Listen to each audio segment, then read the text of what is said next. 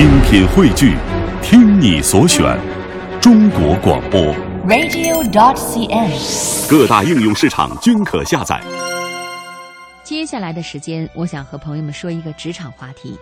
我们说说怎么从月薪两千元到月薪八千元。来听个故事。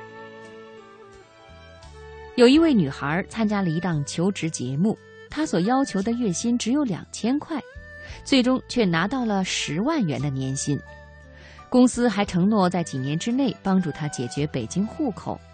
这可是让那些无数为求职忙得焦头烂额的年轻人非常的羡慕。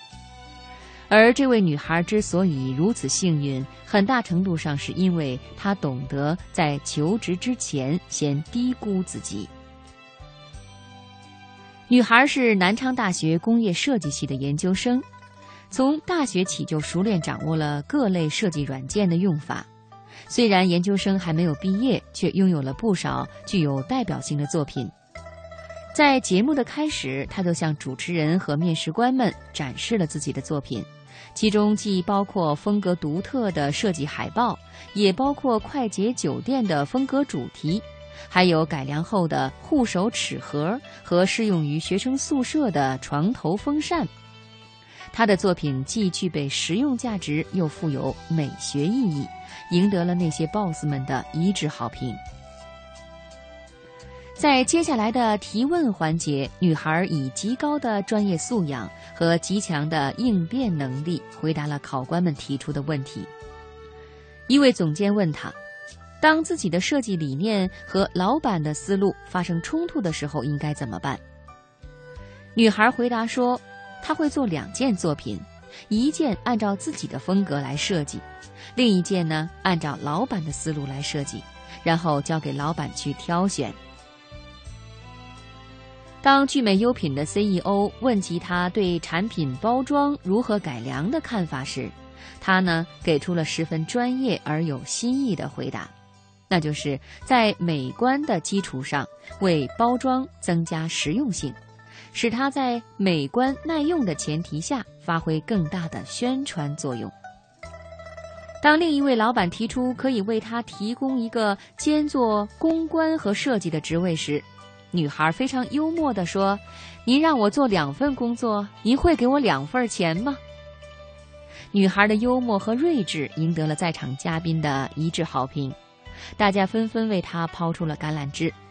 在场的十二位 boss 中有十一位为他留灯，而唯一一位灭灯的是因为公司没有相关职位。